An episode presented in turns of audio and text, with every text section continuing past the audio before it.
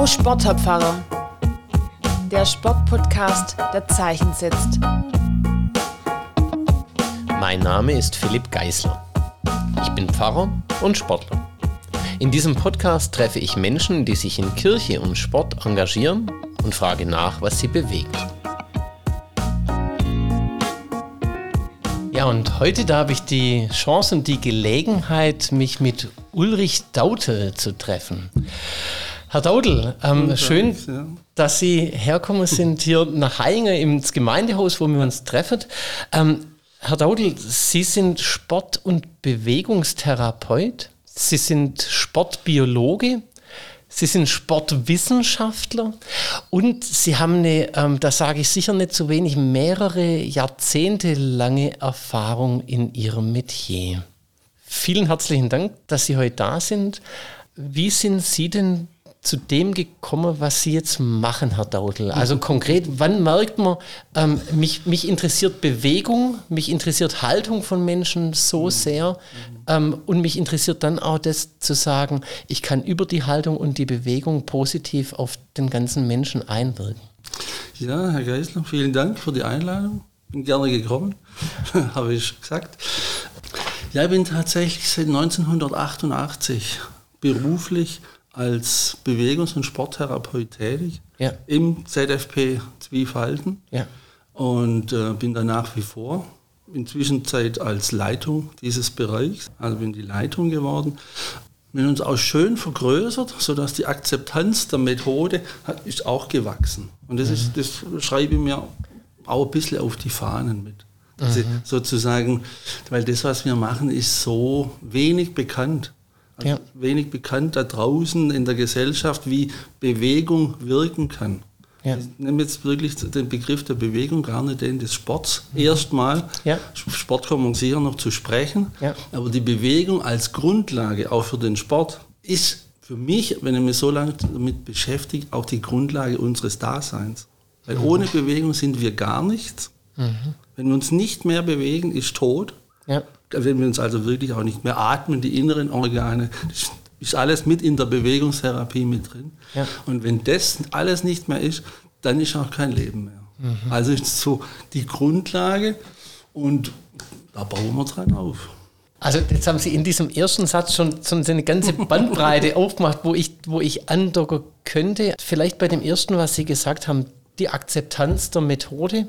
Ja. Ähm, könnten Sie uns darüber ein bisschen was sagen? Also äh, Bewegung als Methode, um therapeutisch zu wirken. wirken Welche ja.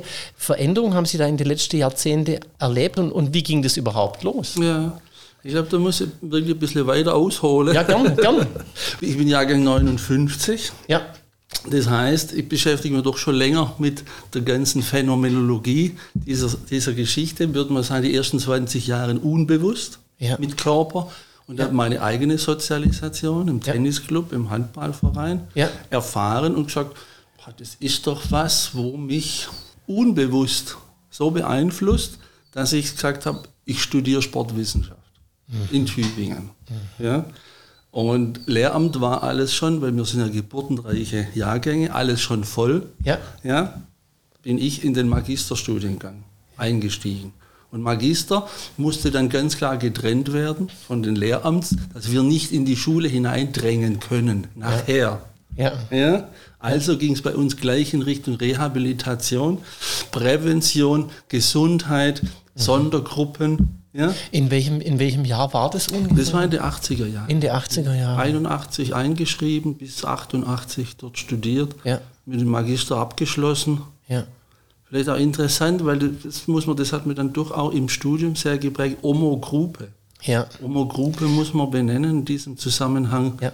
Leib sein und Leib haben. Ich frage viele Patienten, haben sie den oder sind sie das? Und dann wird man nachdenklich. Also ich sage ganz ehrlich, bei unserem ersten Gespräch, bei diesem Vorgespräch, das jetzt zu unserem Treffen heute geführt hat, da haben Sie gesagt, so, also sinngemäß erinnere ich das, wir finden uns in dieser Welt nur im Leib vor. Wir sind gar nicht anders da als im Leib. Und das hat mich so bewegt und beschäftigt, weil ich dachte, Mensch, das könnte an Paulus aus dem Neuen Testament mhm. auch gesagt haben. Dieser Begriff des Soma, des mhm. Leibs, der eben einschließt Körper, Geist und Seele, was wir manchmal künstlich trennen. Und wo ich so aber erinnert, dass Sie gesagt haben, das kann man nicht trennen. Oder vielleicht aspekteweise, aber. Leute, da muss ich ganz klar sagen, de facto sind wir immer eins. Nur denken können wir es analytisch. Mhm. Wir können es nur auseinander dividieren in unseren Gedanken. Mhm. Phänomenologisch sind wir es immer. Ja. Und das ist, glaube ich, interessant. Das, ich würde fast sagen, geht weit verloren mhm. bei den Menschen. Ja. Weil die trennen das auf. Ja. Ich will gar nicht, aber mein Körper sagt was anderes oder andersrum. Ja. Oder wenn ich krank bin, dann habe ich den ja auch. Dann ist er mir ja so im Wege, ja, dass ich sage, ich muss zum Arzt und lasse ihn reparieren. Ich mhm. gebe ja alles ab. Ja. Das sind natürlich Ansätze, da sagen wir, das machen wir nicht. Wir kommen erstmal von der Bewegung her und das macht ein Gefühl, aber noch kein Bewusstsein. Ja. Also auch auf die Gefahr hin, dass, dass wir jetzt ein bisschen springen, weil wir haben ja, gestartet mit dem, wie Sie auch Ihren Weg gefunden oh, haben, ja. vom Sport rein in dieses Studiensetting und dann in den therapeutischen Kontext. Aber ich habe auf der Herfahrt schon überlegt, wenn der Leib eins ist und wir immer dieser Leib sind und gar nicht anders können und das nur analytisch auseinander dividieren, mhm. oder, dann heißt es ja aber auch, in Ihrem Setting, Sie haben immer erstmal der ganze Menschen im Leib vor sich. So ist es. Also das heißt, Sie sehen jemand, Sie sehen jetzt auch mich ja. so in der Bewegung, ja. wie jemand sitzt, ja. wie jemand sich, wie jemand sich ähm, mhm. geriert. Mhm. Und da habe ich so für einen kleinen Moment wie so eine Ehrfurcht bekommen, weil ich bin jetzt schon auch immer so eher aus der Richtung, dass ich, ich trenne das gern. Mhm. Vielleicht ist das was, was uns Protestanten auch nochmal ähm, auch nahe liegt, aber... Also ich kann es jetzt geschichtlich auch nicht, aber wie so in der Aufklärung. Ja? Vorher hat man das nicht gekannt. Ja. Aber dann kam das so, dass man sich Gedanken gemacht hat, auch philosophische Gedanken, ja. und hat gesagt, der Mensch ist mehr als nur Biologie. Mhm. Aber heute müssen wir, glaube ich, sagen, wir müssen zurück zur Biologie und gucken, was ist denn unsere Basis, mhm. auf dem wir den Überbau aufbauen, ja. in dieser Abstraktion. Vielleicht hole ich noch ja. ein bisschen aus, wie es ja dann in meinem Studium da vorwärts ging. Sehr gerne, dadurch, Dass wir immer mit Sondergruppen hatten, waren also die Sehgeschädigten dabei, da waren die psychisch kranken Kinder dabei, da waren die Herzgruppen dabei. Also ganz unterschiedliche Aspekte. Mhm. Und unsere Dozenten, naja, das sind auch Profis gewesen. Ja? Mhm. Die konnten uns doch schon einiges an, an Augen öffnen, weil wir sind ja aus dem Abitur gekommen, aus dem, da muss man Sportabi machen, da muss man gut vorturnen, dass man gute Note kriegt. Ja. Das ist ja alles, ne? ja. heutzutage aus meiner Sicht ein Irrsinn. Ja. Ja. Das ist ja eine gute Schulnote für eine gute Leistung. Also das ist ja ein Quatsch. Mhm. Aber das ist ja weit verbreitet. Da sind wir noch weit weg, mhm. bis man da mal zu anderen Aspekten kommen könnte. So, und dann war hier auch der Kontakt zur Tanztherapie. Eine Dozentin hat schon in 81 angeboten, Ergänzungsveranstaltung, Einführung in die Tanztherapie. Die ist heute noch meine Supervisorin ja.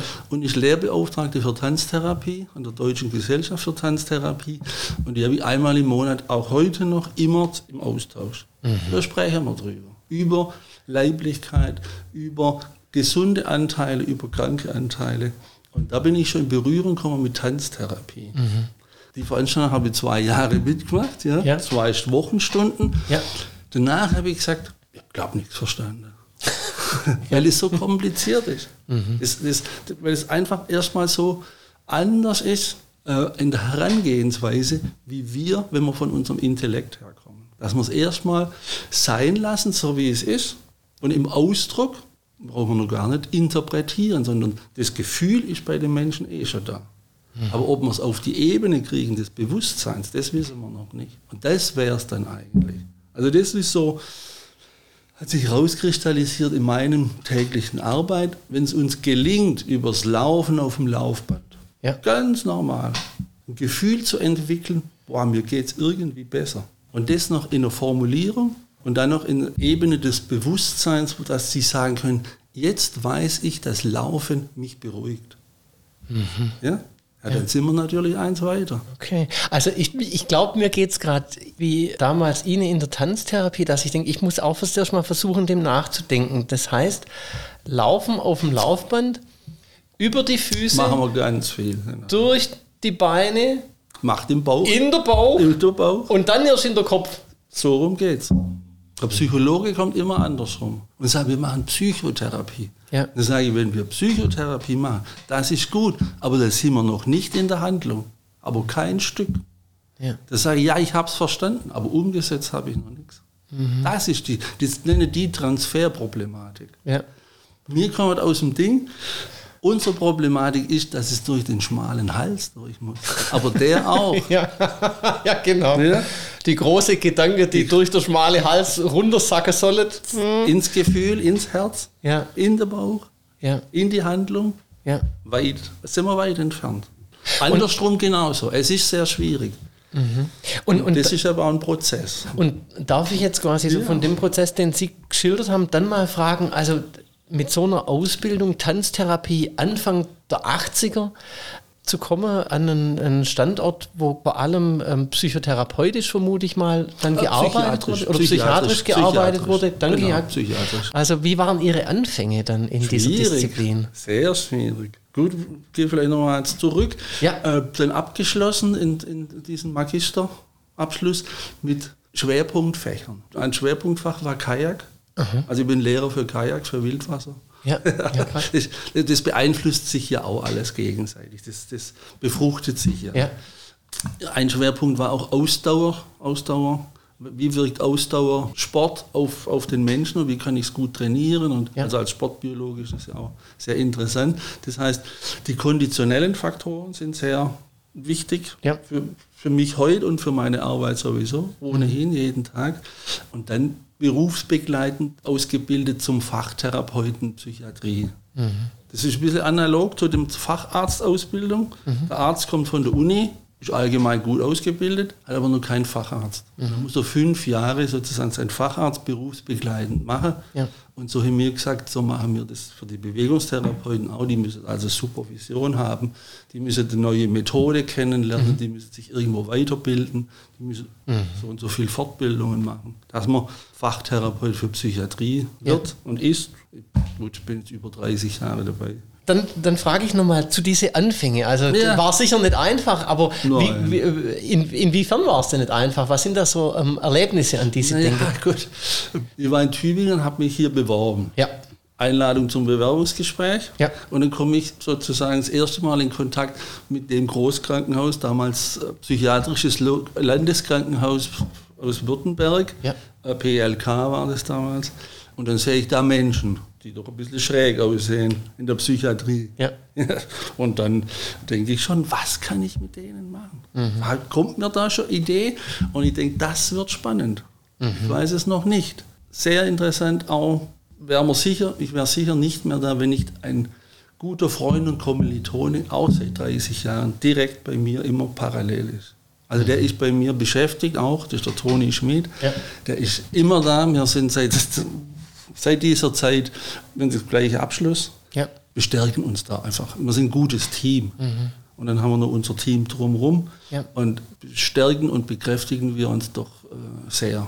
Also Rückhalt ist da auch Genau, wichtig. also die soziale Austausch in der, in der Fachtherapiegruppe ganz wichtig. Ja. Weil als Einzelkämpfer, da wird es wahrscheinlich schwierig werden. Mhm. Weil die Bestätigung rückwärts ist nicht so groß in der Psychiatrie. Wenn einfach alle psychiatrischen Krankheitsbilder vor Ort, wenn die gesund sind, sind sie weg. Die sehen wir nicht mehr. Wir Ja. sehen immer nur die ganz Kranken, ja. die stationär aufgenommen werden müssen. Kann ich mir vorstellen. Da heißt natürlich Erfolg dann im Prinzip auch, dass man sehe. die Menschen dann einfach auch nicht mehr sieht, mit denen man aber eine, eine Beziehung aufgebaut Ja, ja. hat, mit denen man gearbeitet hat. Und das das, ähm, und das kann ich mir gut vorstellen, dass das auch gut ist, jemand zu haben, mit dem man sich gegenseitig bestärkt. Erst recht vielleicht dann, wenn das, was man tut, im Anfang noch nicht ganz so anerkannt war, wie es wahrscheinlich heute ist. Das ist richtig, ja. Gut, man muss sagen, in diesen 1987 und 88 war ein ärztlicher Direktor, der von Sport sehr viel gehalten hat. Ja. Ja. Also damals von medizinischer Seite. Ja. Und der, die Stellen waren immer für Physiotherapeuten. Ausgerichtet, ausgestattet, auch dotiert. Sind sie bis heute so dotiert. Das Ja. ist so. Und der hat aber gesagt, ich habe mit dem Institut für Sportwissenschaft in Tübingen gute Erfahrungen gemacht. Die sind bei mir schon hospitiert. Und, und äh, da probiere ich es mal mit Sportlehrern. War ein glücklicher Umstand auch. Ja. Und der Bereichsleiter, der Mediziner, das ist der Dr. Schneck gewesen, der ist Gymnasiallehrer für Sport und Physik. Mhm. Hat dann Medizin studiert und war hier Bereichsleiter. Mhm. Also das waren einfach glückliche Umstände, dass die gesagt haben, Sportwissenschaftler, Bewegungswissenschaftler, akademisch ausgebildete Sportbiologen, die können das auch. Ja. Die eine gute Grundausbildung und über die können die das Psychiatrische hinzulernen. Mhm. So, das war ungefähr der Start.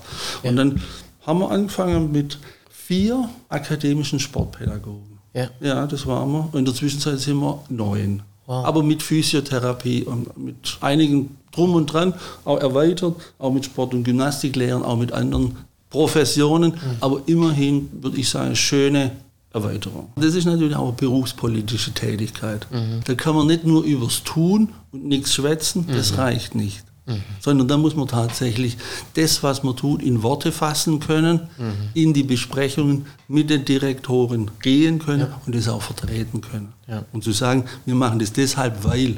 Ja. Und wir setzen ein schriftliches Konzept auf, das machen wir, also dass das Hand und Fuß hat. Und weil wir sportwissenschaftlich ausgebildet sind, können wir das. Ja. Das kann der Physiotherapeut nicht. Ja. Er macht sein Ding und dann ist es gut. Ja. Es wirkt auch gut, es ist auch absolut notwendig, ja. aber er kann nicht beschreiben, warum. Mhm. Also diesen, diesen konzeptionell absolut. in dem Moment dann analytischen Übertrag dann ja, auch, genau. auch, zu schaffen. Genau. Ja. Ähm, jetzt würde mich natürlich arg interessieren, ist ein arger Vorgriff zu fragen, wann kam denn dann diese Idee, über Bewegung haben wir gesprochen, mhm. die so den ganzen Sport umschließt, über die Tanztherapie, wo es darum geht, so den Menschen wahrzunehmen. Wann kam Ihre Idee zu sagen, ich nehme da das Klettern das mit Klettern rein? mit? Ja, das sind, ich glaube, das sind immer Umstände im Leben, äh, die, die, die auch glücklich sind, mhm. ja, die so passen dann. Mhm. Ich glaube, wir haben jemand Neues gesucht und haben aus Köln eine junge Sportwissenschaftlerin bekommen. Die ist mhm. tatsächlich aus Köln hierher gezogen. Die wollten näher bei den Alpen sein, weil die ist Alpinistin. Aha. Okay. Ah, gut. Ich sage, ja gut, kannst du klettern oder was? Und sagt sie, ja, ich bin ausgebildet. Ja. Wie wäre es denn, wenn wir hier eine Kletterwand einbauen? Ja. Dann sage ich, hoppla, Kletterwand. Gut, ich komme jetzt nicht vom Klettern, das will ich jetzt nicht behaupten, ja. aber im Studium hatte ich eine Freundin, die war Ski-Hochtourenführerin und in der Bergwacht. Ja. Und da waren wir viel unterwegs. Ja. ja. Also das heißt, ich wusste, von was die spricht. Mhm. Aber natürlich aus dem Tun raus, nicht aus dem Therapeutischen. Aber dadurch, dass ich schon Kajak ausgebildet bin und man Kanu und Kajak therapeutisch schon immer einsetzen bei uns. Okay. Ja, ja, mit, mit den Patienten mhm. äh, ist mir natürlich klar, wenn wir das an der Kletterwand machen, da sind wir sogar indoor, müssen wir nicht mal raus. Kann man machen, Sommer wie Winter. Man kann sitzen, mir ist trocken, man hat gerne den großen Aufwand und wird doch sehr viel sichtbar an dieser Kletterwand. Aber vielleicht nochmal ein Wort zur Tanztherapie. Ja, gern, nicht, dass Sie, nicht, dass Sie jetzt denken, der ist ausgebildeter Tanztherapeut. Das bin ich nicht. Mhm. Eingeführt in die Tanztherapie, mhm. Kontakt mit der Tanztherapie, über Jahre hinaus mit der Tanztherapeutin in Supervision. Ja. Von dem her, ja. So. Also ich habe es vor allem nochmal angeführt, weil, weil mir so diese Breite, in der sie denken, einfach so wichtig war. Ich war am Anfang so ganz fixiert auf Sport. Ja. Ne? Und dann habe ich gehört und gelernt, ja, Moment mal, ja. Bewegung ist ja viel mehr viel Sport. Mehr, ähm, und, ähm, und das hat mir auch gut getan und ich habe mich darüber auch gefreut, auch zu hören, die Grundlage von allem ist der Atem. Da sind wir ganz beim, beim Biblischen natürlich, wenn es heißt, dass okay. Gott den Menschen beatmet und ja. ihm den Hauch des Lebens, ähm, diese Näfesch einbläst. Ähm. Und mir hat es auch so eine Tür aufgemacht in, in Richtung Singen ne? und natürlich mhm. auch in mhm. Richtung Tanzen. Und mhm. zu sagen, also für mich ist das eine Bereicherung in meinem Horizont von Kirche und Sport, mhm. zu sagen, hey, denk Sport mal weiter, denk Sport mal als Bewegung. Denk Sport als Atemschöpfen für die Seele. Vielleicht, vielleicht ist es jetzt schon zu, zu Nein, aber ganz im Gegenteil. Ich meine, dadurch, dass ich Sportwissenschaftler bin, kann ich einfach behaupten, Sport weiß ich. Ja. Ja. ja, ja, ja. Ich habe studiert und ja. abgeschlossen und Schwerpunkt Kajak. Ja. Schwerpunkt ja, Kanusport, Kajak. Ich würde sagen, äh, der hat Musik studiert und hat Geige studiert. Mhm. So habe ich Sport studiert und äh, Kajakfahren studiert. Ja. Also bin da ausgebildet und würde einfach behaupten, ja, ja. Gut, gut soweit. Ja. War am Wochenende Wildwasser, sehr schön. Ja, stark. ja, ja. ist gut. Aber halt auch nicht, auch nicht ganz ohne. Also da muss man wissen, was man macht. Da muss man wissen, was man macht. Aber das muss man im Leben auch. Ja, ist richtig. da wäre da wär schon die. Da das ist der Transfer. Ja. Ja. Und, so, und, so, transferieren wir das, wenn wir mit denen auf den Baggersee gehen, nach Erdingen, ins Kanu steigen und die Runde drehen. Da sitzen wir alle in einem Boot. Ganz bildlich. Und wenn wir jetzt Ding, und dann haben wir ein Problem. Mhm. Also müssen wir uns vorher schützen, indem wir vielleicht Schwimmwesten tragen. Ja. Damit nicht der Worst Case eintritt, sondern zu sagen, okay, dann können wir immer noch handlungsfähig. Mhm. Also ich muss was einbauen, damit ich Sicherheiten habe. Mhm. Und so kann ich fast alles, was wir an Sport, Bewegung, Spiel, Aktivität machen, auf eine symbolische Ebene holen und übertragen in mein Handlungsfeld im Alltag. Mhm. Das heißt, wenn ich, ähm, ich bleibe jetzt mal im, im, Bild vom Wasser, wenn ich in ja. meinem Leben ins Schwimmen gerate, dann ist gut zu wissen, wo ist meine Schwimmweste. Mhm. Oder, oder ja? wie gut kann ich denn schwimmen? Oder wie gut kann ich schwimmen? Was wie, kann ich mir zutrauen? Ja. Wie gut kann ich mich denn bewegen in diesem Medium? Und wenn ich aber merke, oh Mensch, fühle ich mich gerade unsicher? Da geht man aber unter. Ja. Oder kann untergehen, wenn ich nicht noch irgendwo einen Strohhalm habe. Ja. Also die Bilder sind ja ganz, ich bin nicht bibelbewandert wie Sie, aber die Bilder kommen ja davor vor allem so, so Bilder aus den Psalmen würden mir dann kommen. Im Prinzip ist das ja alles Urerfahrung von Menschen. Mhm. Und wenn man jetzt dieses Wort von Ihnen nimmt, das auch Paulus so gesagt haben könnte, wir finden uns immer im Leib vor, dann ist Lernen ja immer ein leiblicher Vorgang.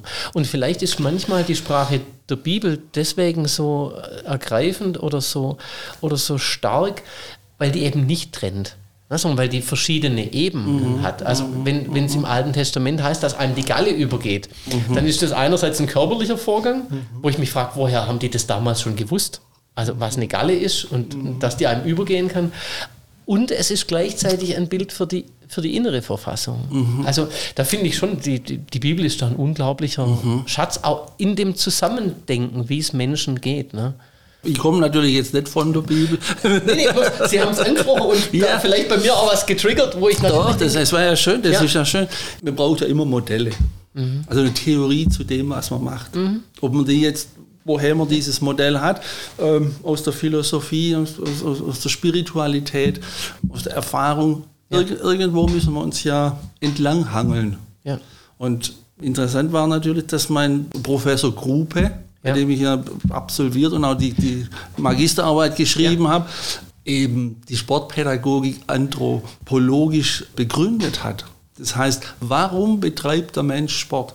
Was ist, was ist das rein menschliche daran? Weil Tiere betreiben keinen Sport. Was macht den Mensch zum Mensch und warum macht er Sport? Warum ja. macht er Kunst? Und warum macht er Musik? Schön finde ich dann, Sie sagen, man braucht manchmal was, woran man sich entlanghangelt. Und wenn jetzt der eine sich von der einen Seite entlanghangelt und der andere sich von der anderen und man kommt irgendwo in der Mitte zusammen. Also Eilert Herms, bei dem ich studieren durfte und ich habe jetzt anlässlich meines Stellenwechsels auch sein Buch über Kirche und Sport als Partner ähm, mhm. nochmal mhm. dann auch gelesen. Der hat diesen Homo-Gruppe natürlich auch hervorgehoben, weil er eben mhm. genau sagt, das ist eine ganz, ganz spannende Frage, wenn man sich mal überlegt, ah, ja. ja hey, warum machst du Sport? Ah, ja, und was soll der Sport, den du machst, was soll der denn ausdrücken? Ah, ja. Und woher kommt das in dir, das da zum Ausdruck gebracht werden will? Also der Ausdruck im Sport immer als eine Anfrage nach dem Grundsätzlichen, was mich motiviert. Genau. Und dann sind wir unglaublich nah bei der Religion. Ja, wieder, das, ne? das, also, ja, ja. also vielleicht, Absolut. vielleicht zu sagen, zeig mir, ähm, was deine Haltung ist und lass uns auf Basis dieser Haltung darüber reden, was für eine Haltung hast du denn zur Welt? Ja, ja. Also kann ich nur äh, bestätigen, ist, ist, ist ein Ansatz von uns, wenn wir sagen, jede Bewegung, lass sie nur so funktionell sein, wie sie ist, hat einen Ausdruck. Und auch eine Arbeitstätigkeit. Wenn jemand, wenn jemand, das sieht man ja, wie wir es macht. Macht das professionell, macht ja. das eckig. Hat ja. ja immer Ausdruck. Wenn ich jemand ganz dort oben, ich sehe kein Gesicht, aber sehe ihn gehen, mhm. und weiß, wer es ist, kann ich ihn am Gang erkennen. Ich ja. auch am Stand. Ja. Die Gestalt an sich, es hat immer Ausdruck. Ja. Und das ist natürlich was, das, da, da ist die Tanztherapie. Die guckt natürlich auf das. Wie ist der Ausdruck? Aber ich gucke auch nach dem Ausdruck. Weil Laufen auf dem Laufband, so individuell wie die Menschen sind, so laufen die da. tatsächlich, Sie haben vorher gesagt, wieder ins Biologische auch gehen, ist doch vielleicht ein Sensorium, ähm, was wir verlieren. Also ich, ich, Komplett. ich, ich würde mich, Komplett. ich mich ganz, ganz, ganz schwer tun, ähm, sozusagen das, was für Sie wahrscheinlich geläufig ist, über die jahrzehntelange Erfahrung, aber das, das könnte ich gar nicht. Es gibt ganz am, am Anfang in der Bibel, in Genesis 3, dieses, ähm, wo Gott zu dem Menschen sagt, weißt, wenn dein Herz ohne Arg ist, dann kannst du den Blick frei erheben. Wenn dein Herz aber ähm, was Arges im Sinn hat, dann ist das nicht der Fall. Ne? Dann, dann starrst du auf den Boden. Also nicht ganz am? Anfang diese, diese Urerfahrung schon zu sagen, wirklich jede Bewegung kann auch ein Ausdruck sein. nicht kann, sondern ist. Und das sehen wir ja auch. Wenn man 30 Jahre da drauf guckt auf die Menschen, wir kriegen den ja, der hat die und die Diagnose. Und dann sehen wir den sich da bewegen. Ja, Das kann ja gar nicht sein. Das kann nicht sein. Also das können wir, das können, wir gucken motodiagnostisch drauf. Und dann wissen wir ja, okay, das ist so und so und so. Da gehen wir oft in die Besprechungen zurück und sagen, hm, müssen wir nochmal, müssen wir noch mal, die Diagnose müssen wir überprüfen. Ob der das wirklich hat. Weil wir sehen da was anderes. Oder im Suchtbereich. Ja. Die sind, laufen auf dem Laufband und dadurch, dass ich das natürlich ja, so lange mache, so große Erfahrung habe, kann ich am Gangbild von hinten den Suchtstoff, den er konsumiert hat, bestimmen. 100 Prozent. Da frage ich die anderen, ja, süchtigen Patienten, was denken sie? Kann man das? Dann sage ich, selbstverständlich. Sehen die alle. Ja, wer selber abhängig ist, was da los ist. Das sehen die alle. Dass, dass, eine, dass eine Abhängigkeit so weit ins Körperliche reinwirkt, dass das das Gangbild prägt. Ja, ja, ich will jetzt nicht sagen, was ist vorher. War der Ja. schon vorher so und hat deshalb Alkohol konsumiert oder war der schon vorher so und hat deshalb Ko äh, Kokain konsumiert? Oder ist der Suchtstoff, der den so verändert, dass er das dann nicht? Das kann ich nicht, das weiß ich auch nicht. Das ist auch nicht relevant, das macht nichts aus. Aber dass das was mit den Menschen macht Ja. oder dass die Persönlichkeit dazu neigt, das, den Suchtstoff zu konsumieren, weil es eher zu ihm passt, weil er so ist.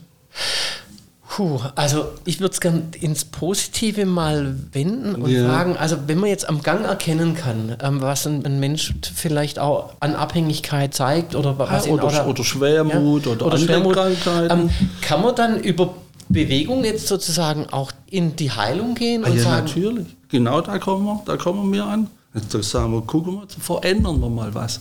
Wir bewegen uns mal anders wie sonst. Wir machen andere Beispiele, andere Aufgaben, andere. Dann gehen wir zum Klettern, das ist unbekannt. ja, Dann klettert man auf einmal und dann muss man, so wie man ist, muss man jetzt da klettern. Geht da nicht anders. ja, in seinem Leib, ne? so wie man halt da ja, ist. Mit allen Ängsten, mit allen Sorgen, mit allem, was könnte im schlimmsten Fall passieren. Und, Und da sieht man an der Kletterwand unglaublich viel, weil da wird es ja dann nochmal viel spannender wie auf der Ebene. Ja, mit Sicherheit, da kriegt man nämlich plötzlich auch Angst. Also schnell. hält der mich Ja, hält das Seil, haltet die Griffe, kann ich meine Hände vertrauen, kann ich, auf meine, äh, kann ich mich auf meine Füße verlassen. ja.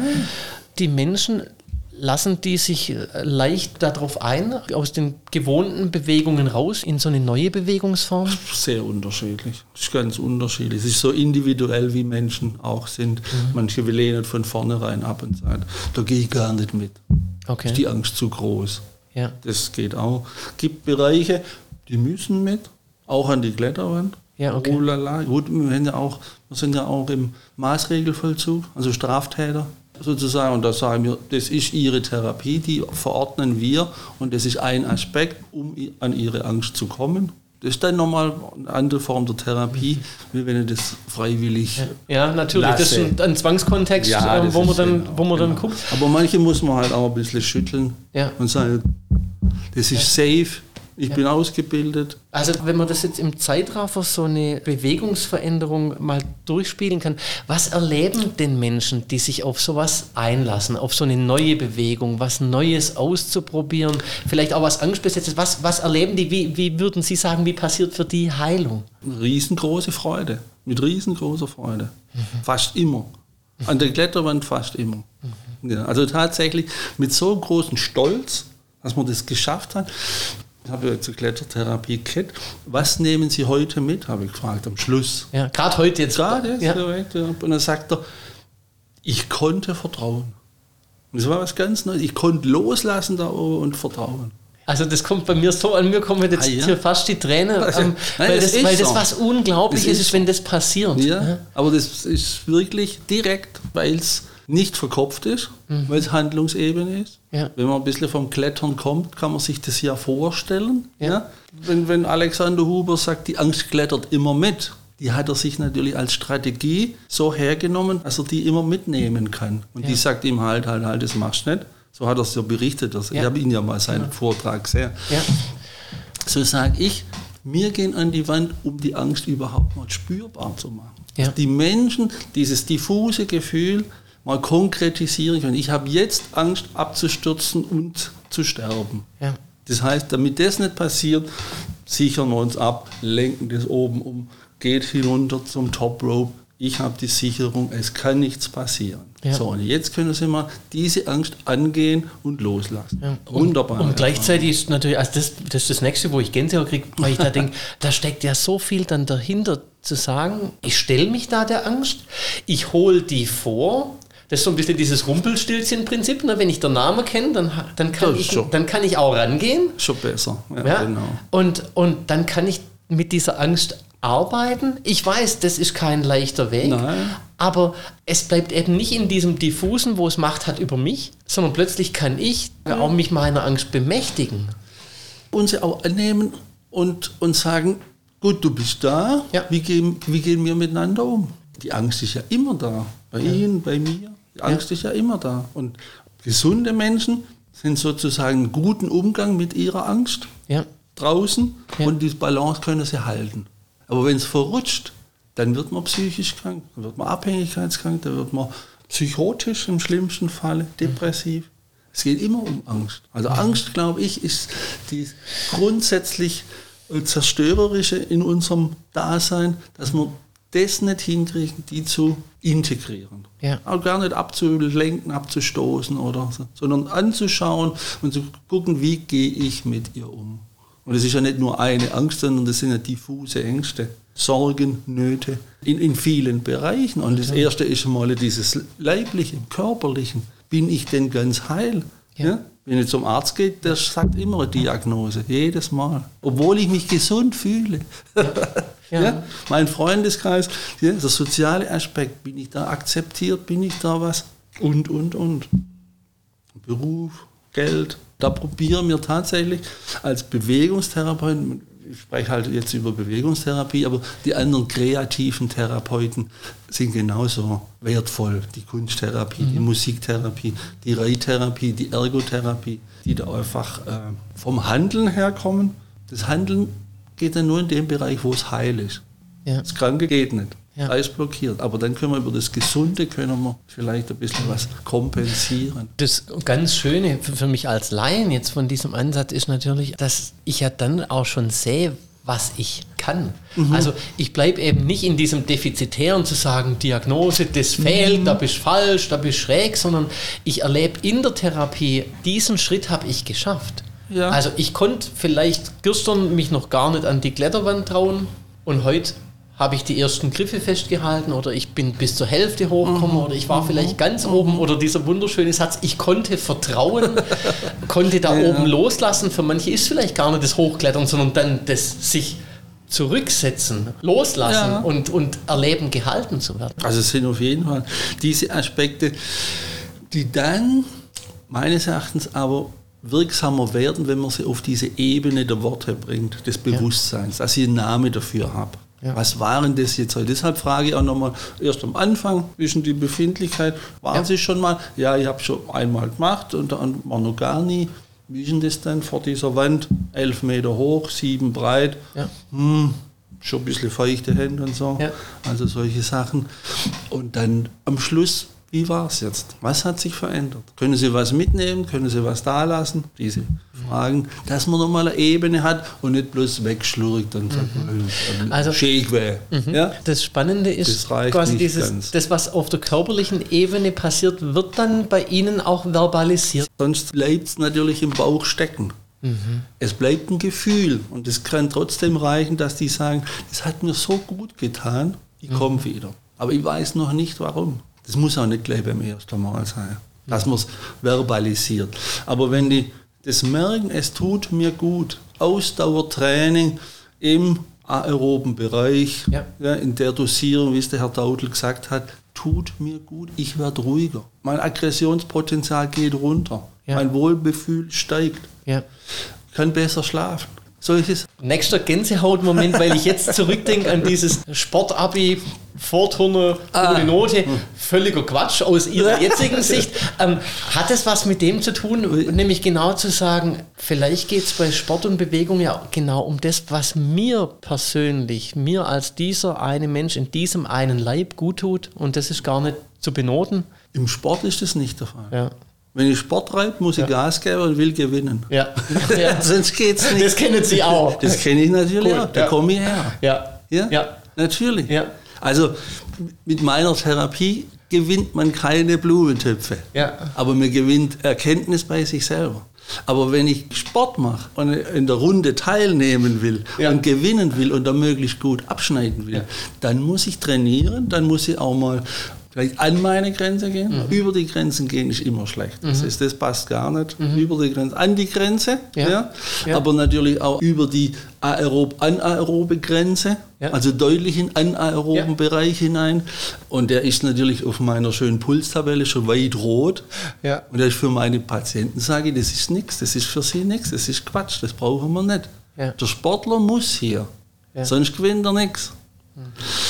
Aber der gesunde Anteil im Sport ist bei 75 bis 80 Prozent vom Maximalen. Da wirkt die Bewegung, nenne ich es jetzt mal, psychoregulativ. Regulierend, ausgleichend, äh, gesundheitsförderlich. Aber das muss ich wissen. Die, die, da- die sau- sauen alle da draußen rum und gucken immer auf die Uhr Ja. und sagen, dann ist es gut. Ja. Dann ist nicht gut. Ich bin zu Teilen ja auch so einer. Ja, ne? Und dann ist die, dann ist die Runde Aber man irgendwie kennt, so. man kennt ja nichts anderes. Es gibt ja Nee. kein anderes Modell. Also, und die Frage ist, wer hat es uns beigebracht? Vielleicht bräuchte es in diesem Bereich tatsächlich auch nochmal eine Art Education. Ja, natürlich. Also das ist natürlich, aber das ist schon eine alte Diskussion. Nur die Sportlehrpläne Ja. an den Schulen. Also das ist, da fragen Sie mir lieber nicht. Doch, ich frage Sie was, jetzt, ich? Ja. was ich davon halte. Nein, das geht natürlich aus unserer Sicht gar nicht. Mhm. Meine Kinder mussten ja auch die Schulsozialisation durchlaufen und haben ihren, ihren Sportunterricht kennt, kennen aber durch mich, wenn wir draußen sind, einfach auch andere Elemente. Mhm. Dann haben die schon Diskrepanz da gespürt, als Kinder gespürt. Und haben auch schon formuliert, das ist ja völlig anders, was, was du da mit uns machst und, und so weiter. Ähm, das heißt, es ist so. Ja. So ist Schule, so ist Schule aufgebaut. Da müssen ihr durch. Da muss man, das, das ist gesellschaftliches Leben. Und wenn man, wenn man gut ist, kann man sich da anpassen, flexibel anpassen, Mhm. Ja. das trotzdem so machen, Ja. aber sein eigenes finden. Ja. Und das wäre eigentlich was, wo wirklich Aufgabe von Menschen sind, sich in der Gesellschaft zurechtzufinden. Weil das, was gesellschaftlich passiert, ist ja extrem süchtig bei uns. An Konsum, an digitalem Konsum. An mir ist langweilig, dann gucke ich in den Fernsehen rein.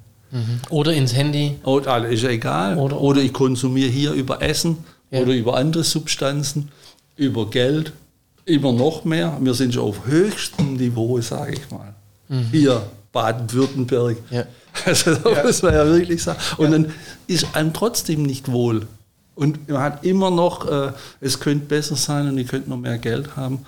Und aus Ihrer Perspektive ist es aber eigentlich mehr desselben. Ja, das und, ist- und die Frage ist, ob das tatsächlich gut tut, sondern Der Blick nach innen ist verloren, aus, aus meiner Sicht. Der Blick nach innen, das Verständnis von, von sich selbst. Was, was bin ich denn überhaupt? Wie fühle ich mich an? Wo fange ich an? Wo höre ich auf? Ist, ist hier die Grenze?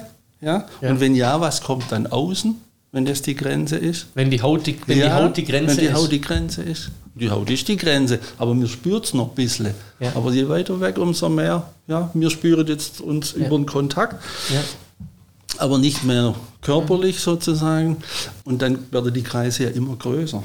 Und was hat das draußen mit mir zu tun? Jetzt, jetzt gerade wirklich, das ist ja Corona-bedingt ganz aktuell, hat das draußen was mit mir innen drin zu tun? Ja. Bei mir nicht. Was wird uns genau dieser äh, Kontaktabriss, den wir jetzt noch mehr haben, also noch mehr mhm. äh, Beschränkung auf mich selber, noch mehr Beschränkung auf Konsum, äh, immer weniger rauskommen, immer noch mehr liefern lassen, immer noch digitaler. Was wird das mit uns machen bis in anderthalb Jahren? Also wie werden da soziale Ängste, haben Sie es genannt, mhm. wie werden die vielleicht auch ähm, sich auswirken? Ja? Also es wirkt sich sicherlich schon aus Viele sagen, ich kann mich nicht mehr bewegen, mein Fitnessstudio hat geschlossen. ja. Das ist gut. Das ist super. Ja. Also ich war auch mal Mitglied in einem Sportstudio, aus welchen Gründen auch immer. Ja. Bin da nicht mehr Mitglied. Brauche ja. ich auch nicht, weil draußen ist alles möglich. In den Wäldern, in der, in der Natur, in den Bergen, auf den Bäche, also, auf dem Wasser. Also ich bin Natur ja. Sportler, ja. Ich meine, und das, das Ding ja ist natürlich, dass sie mir hier halt auch unglaublich beschenkt. Wir können aus. Ja, das ne? stimmt. Das so, wie es einem da in der Stadt geht, ja, ist natürlich schon, schon nochmal eine ganze Ecke anders. Allerdings, ähm, den Satz finde ich schon auch spannend. Wir haben unsere Sportgewohnheiten eben auch sehr, sehr stark ähm, funktionalisiert. funktionalisiert. Und sogar in so, einer, in so einer ungesunden Art habe ich jetzt erst neulich gelesen, dass natürlich das auch immer noch zunimmt, dass man sich selber dann auch nochmal postet, während man Sport macht. Also, ja, wenn ich es nötig habe, dann ist ja. Ja. Aber das hat ja was mit, mit Selbstwert zu tun. Weil äh, mir selber genügt es nicht, wenn ich es spüre, sondern ich muss mich posten. Das hat natürlich was mit Narzissmus zu tun. Das, das, weil klar, da lache ich jetzt drüber. Ja. Aber wenn ich mich noch zeigen muss, indem dass ich was für mich mache, mhm. da muss man schon mal fragen, ja, Freundchen, warum brauchst du das? Mhm. Ist das so wenig selbst in dir, dass das nicht reicht? Ja. Und das ist natürlich auch, Selbstwert ist bei uns immer ein, ein ganz wichtiger Punkt. Mhm. Also Selbstreflexion, Selbstwert, Selbstbild. Mhm. Ja? ja, Überhaupt, überhaupt den Begriff des Ichs sozusagen einmal zu spüren. Ja. Und mit, mit meiner Übersetzung als Therapeut das ins Biologische, ja, was da alles abläuft. Ja. Da stopfe ich ja hier was rein ja. und dann ist es da und irgendwie kommt irgendwas raus. Was hat denn das mit mir zu tun? Ja. Die eine wird dicker und dicker ja. Ja. und die andere rennen wie verrückt. Das, es geht eigentlich darum, bin ich es gewohnt, den Blick nach innen zu richten oder bin ich nur nach außen orientiert? Und was mir auffällt, natürlich dadurch, dass ich so lange da tätig bin, süchtige Menschen sind immer außen. Und das, was ihnen ist, ist unangenehm und dann betäuben sie es. Also ganz grob. Mhm. Jetzt schizophrene Patienten, die sind nur innen, die können außen nicht mehr teilnehmen. Die sind nur innen, weil sie dort imperative Stimmen haben, ihr Wahngebilde, ihr eigenes Ding, die können dann draußen nicht mehr wahrnehmen. Mhm. Da versuchen wir natürlich als Beweger über außen zu kommen und ja. sagen, guck mal. Und Kontakt herzustellen ja, auch. Und vielleicht wacht er auf. Ja. Ich, also ich meine, klar habe ich Geschichten in 30 Jahren, als eine schizophrene Patientin im, im Schwimmbad gesagt hat, jetzt weiß ich, was die Krankheit mir alles geraubt hat diese Lebensfreude, ja. ja. die sich da wieder, wenn Wasser an der Haut streicht, ja. sag ich mal, im Wasser ist man ja absolut im Element, da spürt man sich ja ganz toll, ja. super gut. Ja, da gibt es also mhm. ganz bereichernde viele, Erfahrungen. Viele, viele Geschichten jeden Tag. Aber interessante Geschichte, Tischtennisspiel mit einem ehemaligen Sportstudenten, chronisch schizophren, ja. ein bisschen älter als ich, der wollte immer bei mir Tischtennis spielen. Ich sage, warum mhm. spielen wir eigentlich immer Tischtennis? Weil sie verstehen mich, hat er gesagt. Ich sage, wie? Wir spielen Ping-Pong? Ja. Dann sagt er, nein, nein. Ja, wir spielen ein. Bringe ich den zurück, er bringt ihn zurück, ich bringe ihn zurück. Wir machen immer längere Bälle. Ja? ja. Und keiner hat dem anderen sozusagen den Ball getötet, was Böses gemacht. Sondern, okay. sondern wir halten den Ball. Sportlich interessant, also ganz lange Bälle von ganz weit hinten. Ja. Und und dann bietet immer der eine dem anderen einen an, den kann ich jetzt schmettern. Und dann ist wieder von vorne losgegangen. Ja. Und der hat es für sich immer so übersetzt, Sie verstehen mich. Und das stimmt natürlich auch. Weil ich habe verstanden, der will den Ball halten. Ja. Der will nicht siegen oder der will aber in einem sportlichen Miteinander was körperlich ganz Außergewöhnliches leisten. Und das ist ja dann auch, wenn man so einen langen Vorhandball aus dem Tischtennis von Händen vorzieht und der fliegt fünf Meter auf die richtige Platte, bis sozusagen der Ball wieder im Wettkampfspiel getötet wird. Ja. ja. und er sagt, sie verstehen mich und das habe ich auch verstanden, was er meint. Und das muss man halt auch übersetzen können. In dem Moment, da treffen ja so wirklich zwei Wirklichkeiten aufeinander. Mhm. Hat so wie Sie es beschrieben haben von diesem Tischtennisspiel, ja auch unendlich was mit Vertrauen zu tun. Ich spiele dir meinen ja, genau, Ball und genau. du tötest den nicht, du genau, machst du, nicht du Ende. Hältst, du hältst unseren Dialog. Du hältst unseren Dialog. Aufrecht. Wir sind, ja. wir sind im Kontakt. Sie verstehen mich. Ja. ja. Weil das Angebot, das der bringt, habe ich verstanden, der will nochmal ein. Genau. Und der sagt, okay, ich bring wieder einen. Und das ist ja so, das ist nonverbale Kommunikation. So, so, bezeichnen wir das auch. Und das war mit ihm deshalb möglich, weil er Sportsozialisation hatte. Ja. Weil der kennt es, eben nur töten und nur gewinnen und nur gut sein. Der war, der war ein super guter Fußballer, hat es nicht geschafft, glaube ich, so, so, zum, zum Schritt zum Profi ja. und ist dann schizophren erkrankt. Das muss man auch fragen, wie kommt das? Aber mhm. gut, ist alles Schnee von gestern gewesen. Ja. Der war schon lange chronifiziert. Aber er konnte über diese Bewegung immer stabilisiert werden. Da ist die Bewegungstherapie Lebensqualitätssteigerung gewesen. Für ja. den einfach. Sonst hat er nicht mehr viel. Ja, das findet dann auch im Einzelkontakt statt. Ist aber was Schönes, also das ja. sieht man dann auch. Ja, natürlich. Genau. Würden Sie sagen, dass diese, ähm, diese Lebensqualitätsverbesserung nehmen die, die Menschen im Anschluss ähm, an, die, an die Therapie bei Ihnen auch mit raus? Bleibt es denen erhalten? Ja, immer. Immer. Ein schönes Beispiel, es ist morgens 8 Uhr, kommt eine Station, das ist Psychotherapiestation, mhm. kommt, ich höre es am Büro vorbeigehen, ich habe die Tür so ein bisschen offen bum, bum, bum, bum. Also mhm. still, schlechte Laune, nicht ja. gut. Die gehen rein zum Kollegen und ist Ruhe. Man weiß, der begrüßt die, mhm. ist irgendwie. Und dann beginnt die Stunde. Ja. Nach zehn Minuten gehen die ersten auf die Toilette. Da kommt was in Bewegung. Nach einer Viertelstunde das erste Lachen, ja. Dann wird es halbe Stunde, immer mehr. Und am Schluss ist ein Sportspiel, ein kleines Sportspiel, ein kleines Spiel, immer heitere Stimmung. Und die gehen ganz gelöst aus. Jedes Mal. Mhm. Aber das versackt natürlich sofort wieder. Das bleibt nicht bestehen. Ja. Aber wenn man das auf die Ebene bringt, ja, merkt ihr, was das macht, mhm. dann kann ich sagen, okay, dann nehme ich das auch mit und gucke, wie ich im Alltag draußen das irgendwo für mich finden kann. Dass, dass ich sowas habe, wo ich Freude erfahren kann. Wo ich mit anderen Menschen zusammen in einem Spiel, muss ja auch nicht Bewegung sein, kann auch Musik sein oder Singen ja. oder egal. Ja. Aber wo ich da was finden kann, wo mir dieses Gefühl verleiht, wo mir dann wieder für ein paar Stunden, vielleicht auch bis zum nächsten Tag, vielleicht zum nächsten Termin nochmal trägt. Sie bringen Menschen in Kontakt mit sich und über die Bewegung lernen die zu spüren, was tut mir gut, was, also was brauche ich auch, was stabilisiert mich. Das wäre hervorragend. Ja. Das ist das Ziel auf jeden Fall. Ja. Und in diesem Kontakt zu sich selber sind wir immer in der Gruppe. Mhm. Und, das ist, und das ist eigentlich auch spannend. Weil okay. wenn nur der Therapeut sagt, das ist nichts und das ist nichts. Aber die Gruppe, die meldet dann zurück. Das ist ja. korrektiv. Das ja. ist ja bei uns so. Wenn man draußen, ja. wenn man Mannschaftssportsozialisation hat, mhm. wie beim Handball, ist ja ganz anders. Ich war auch im Tennis. Ja. ja? Ganz anders, völlig anders. Alleine da. Mein Respekt, wenn man hier bei der US Open im Endspiel steht, 25.000 alleine, ja. alleine, ich ja. beim Aufschlag, ich will es nicht sein. Ja.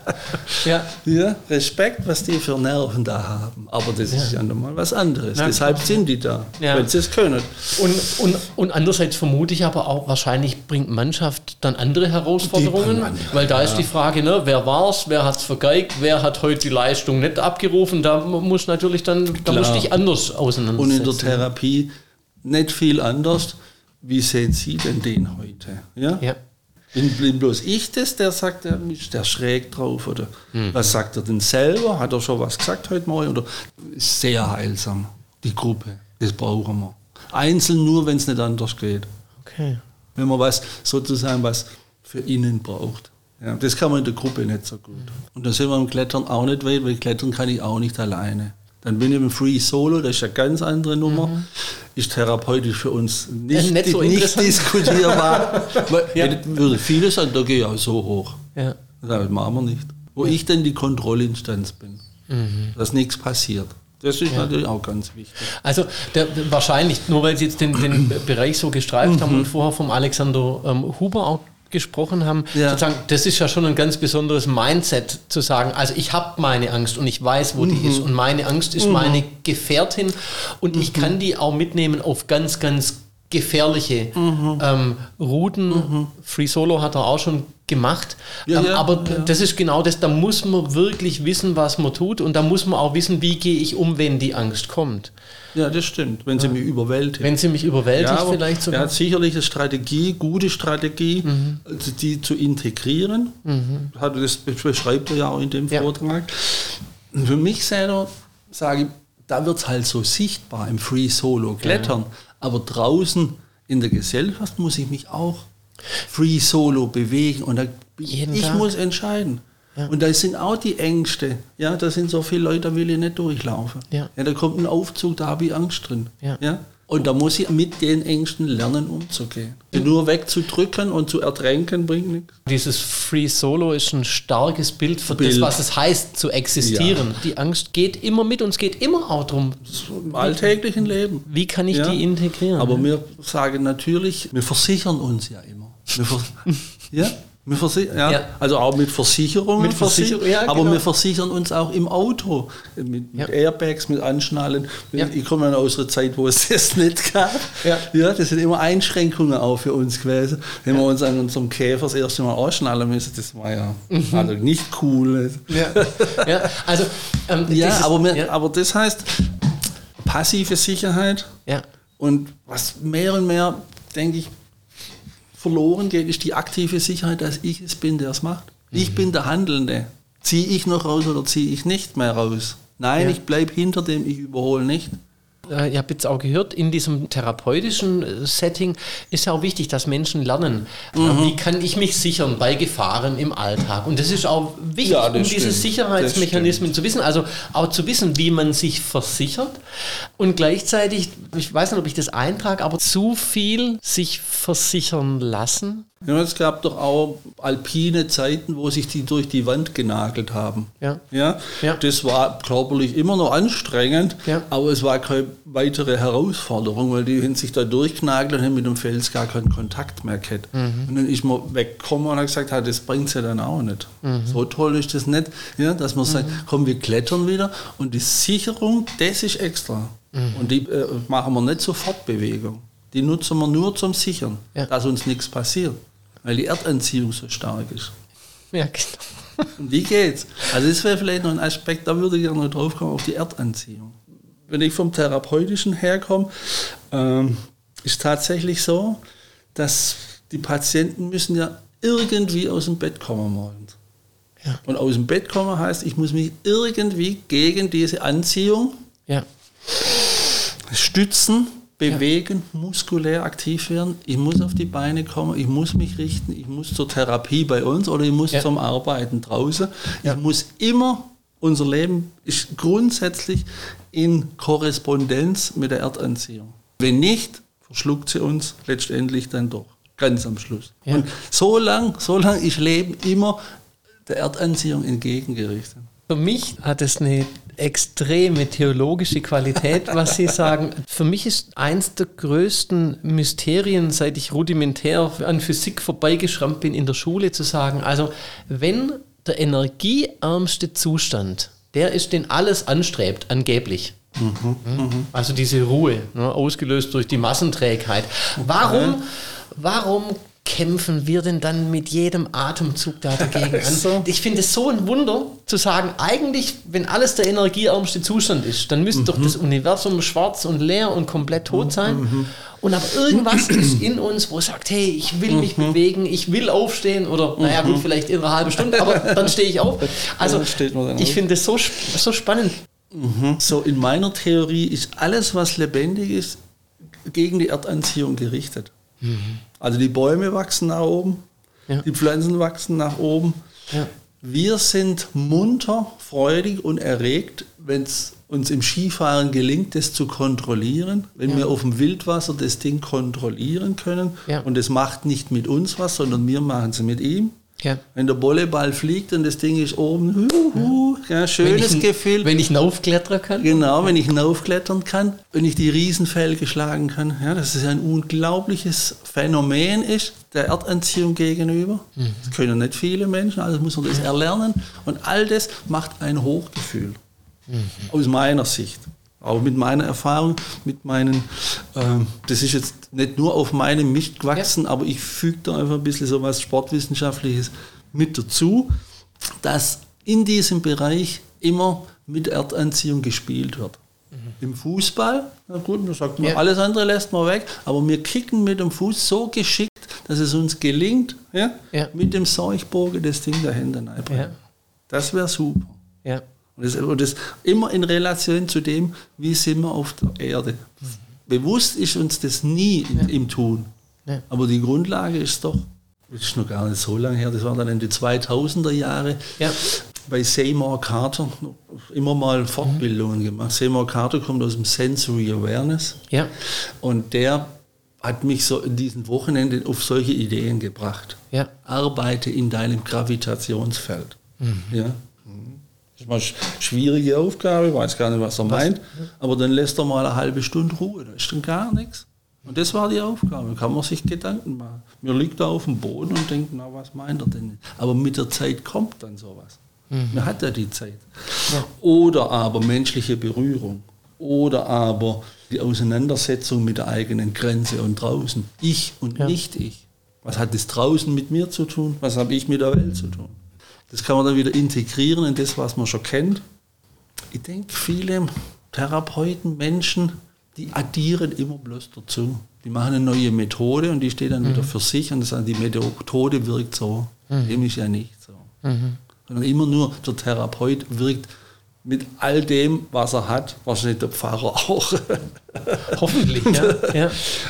Und, und dann ist ja nicht die Methode. Ja. Es kommt nicht darauf an, ob ich Nordic Walking mache oder Pilates.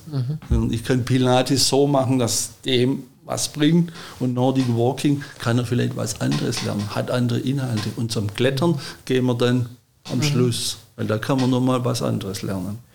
Dieses Votum kann ich unterstreichen. Ich hoffe, der Pfarrer wirkt auch durch das, wie er sich vorfindet in der Welt, also in seinem Leib und als dieser ganze. Ja, ja, ja.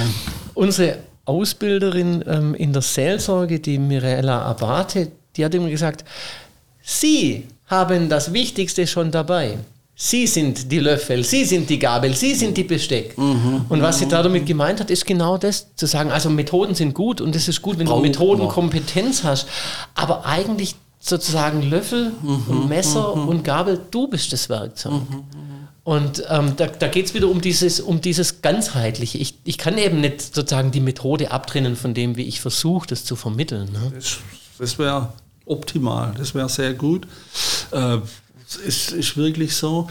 Äh, die Methodik, die Technik, die ich zur Verfügung habe, mhm. aber wie ich die Technik anwende, das muss ich wirklich, oder welche Form der Technik ich aus der Methode nehme, um jetzt in diesem Augenblick dem Menschen, der jetzt zu mir kommt, zu unterstützen, zu helfen, wie auch immer. Das, das ist die Kunst.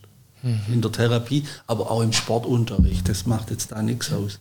Ja? ja? Da kann ich auch mal meine Stunde so schön an den Schülern vorbei planen ja. und, die mal, die, und die können überhaupt nicht profitieren. Ja. Sie sind nicht da abholen, wo sie sind.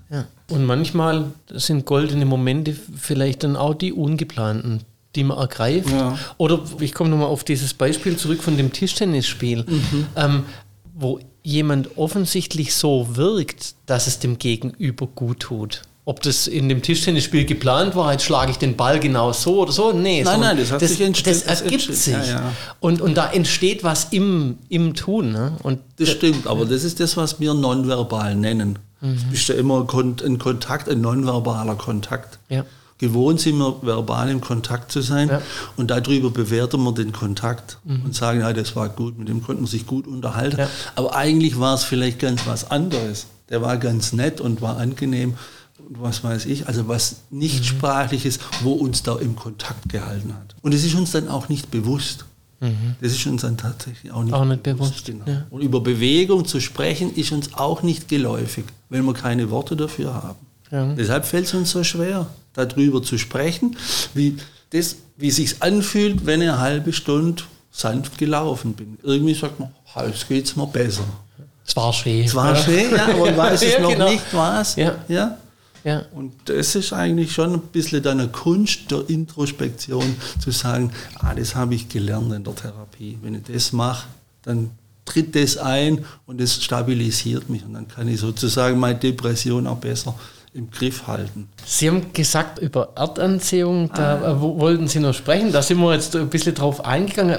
Eins, worüber ich noch sprechen wollte, vielleicht zum Schluss, ist so dieser Begriff Haltung nochmal. Haltung ist was, wo ich finde, Haltung. Haltung gibt es im Sport, Haltung gibt es im Leben, Haltung gibt es im Inneren. Ähm, wo würden Sie denn sagen, ist der Begriff Haltung in Ihrem Arbeitsfeld wichtig? Als Frage 1. Und als Frage 2, gibt es denn eine Haltung, von der Sie sich mehr wünschen würden in der Welt? Das ist natürlich Oh, jetzt ein großer Ausblick, okay. aber die, die beiden, also Haltung, Haltung. in Haltung. Ihrem Metier, was ist da, wo ist das da wichtig? Also ich würde sogar noch ergänzen bei Ihnen, Haltung wird sogar benotet im Sport.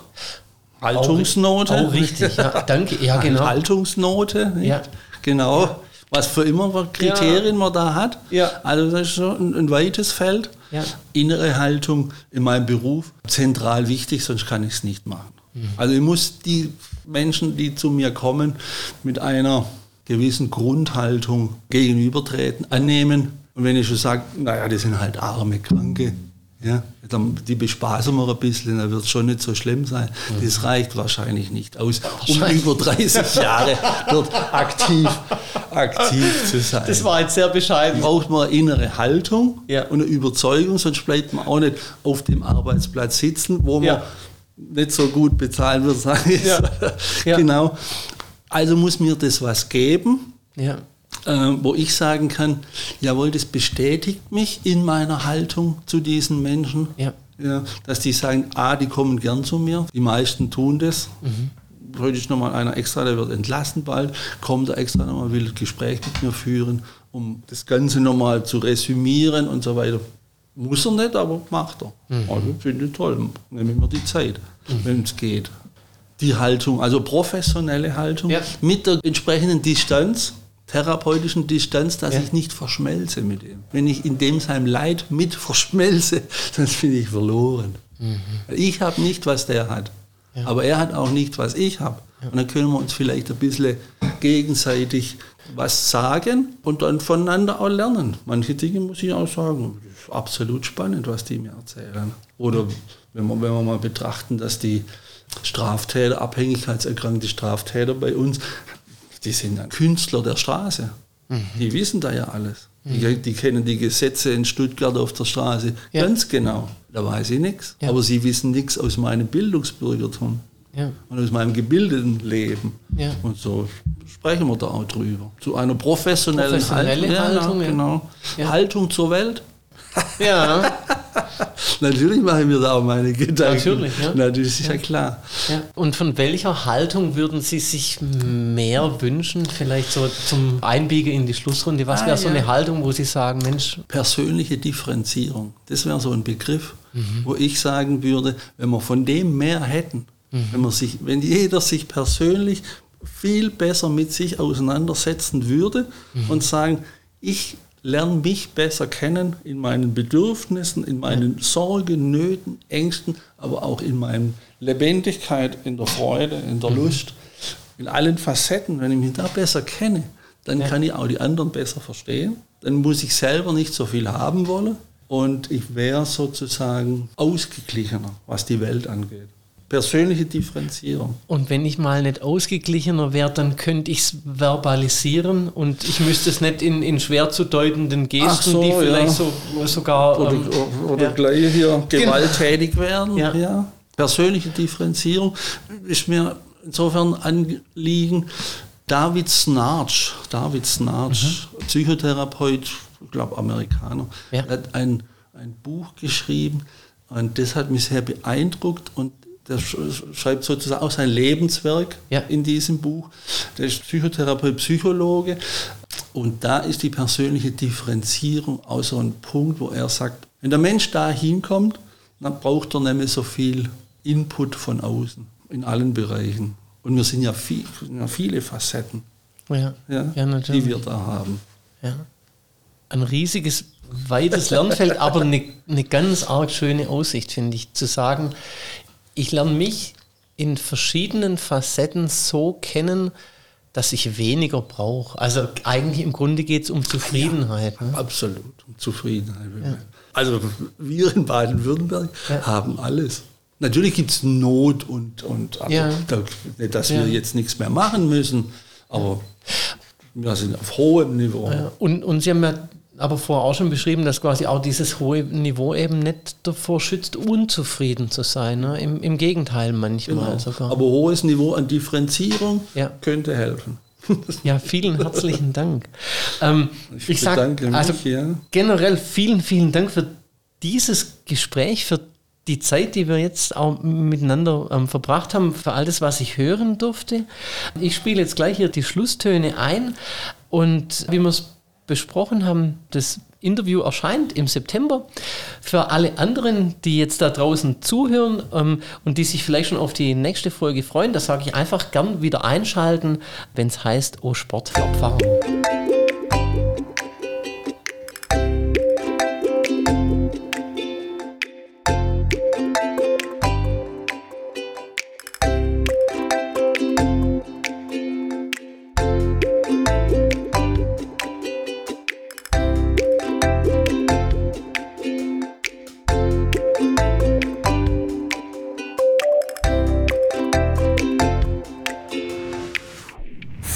Freestyle flow is demanding the skill.